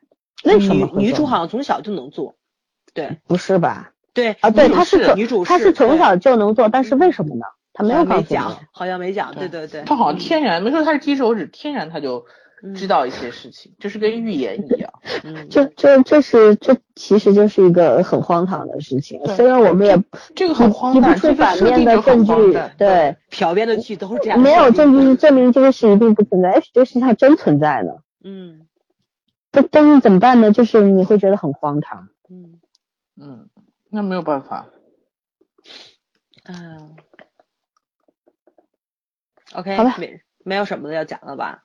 没有，嗯，所以期？待一下下一步朴编还会不会和二 叔二叔合作，我我觉得应该不会了。嗯，难点到为止吧，有一有二有三不。是有些东西是不能过，你过度了，就是你到了最好的状态之后再做，就是狗尾续貂了，没意思了。但是我觉得朴编写剧好像男主都是用二硕去代入的，你不觉得角色跟他特合适？也不是二硕代入去的，你说呢？是男神也是男神，不是不是不不是是那个呃人物也不能叫人物设定吧，就是造型，我觉得跟二硕特别搭的。就是他的那个故事，因为好像老是有点玄幻色彩，不是那种特别现实的风格，所以可能二硕比较容易代入。因为二硕本身就挺有漫画感和那种萌萌的那种男男生的人设嘛。嗯，但是二硕我觉得他慢慢肯定他自己有一些要求的变化，而朴编肯定我觉得题材上也会慢慢会，哎呀，会变的嘛。我对二硕不抱什么希望，我觉得他当十年兵出来还是这样。他离当兵还有两年呢吧？他还有两年，对，八九的还有两年。嗯嗯。嗯，我我再补充一个关于我对这个剧的一个想法，就是为什么一开始我就说我说这个剧它是不吝啬去表达爱和善意的，嗯，然后因为人和人之间其实再好的关系都是没有办法互相懂得的，我觉得只是在互相的谅解、谅解、谅解，宽恕、宽恕、宽恕是这个样子，然后往往就是人和人之间为什么那个情感特别的脆弱，一碰就破。再牢固的关系可能都会碰破，对吧？就像夫妻，啊，同床异梦啊，什么结了婚，恩爱的结了婚，然后悲伤的离了婚，等等等等。但这些其实就是因为人和人之间是没有办法真正的互相懂得的。就像，嗯，有句话叫做那些看不见、听不见音乐的人，认为那些跳舞的人疯了。这就是人与人之间的隔阂，因为。你没有办法弄懂别人心里到底在想什么，所以，所以我觉得这个剧特别好的展现了一点，就是如果你不懂，你就张嘴去说，你就去问，然后你就去弄清楚，对吧？你就去深挖，像鼹鼠那样，然后不要就稀里糊涂让它过去了。有的时候你可能稀里糊涂一下过去了，但是以后你会后悔的。我们活着不就是让后悔越变越少吗？就盖棺定论的那一天，你会觉得，嗯，我这辈子活得还可以。对吧？遗憾没有那么多，后悔没有那么多，那就好。OK，补充完毕。嗯，尽兴的活着，因为其实时间真的，你你可能最那个最能折腾的一天，就是你现当下这一天。对，这话说的真的是，因为你最年轻的一天就是你当下这一天。你知道你活着，你知道自己为什么而活的时候，你就可以忍受任何一种。生活了是真的，目标明确，然后你就会，你就会，最起码你能赢你自己，别的先不说吧，你也不用去向谁证明谁，证明你自己是谁，而是你只要知道自己是谁就好了。嗯，对，对，好啦，那就晚安吧，因为我们也录了两个小时了。好，拜拜。好，拜拜。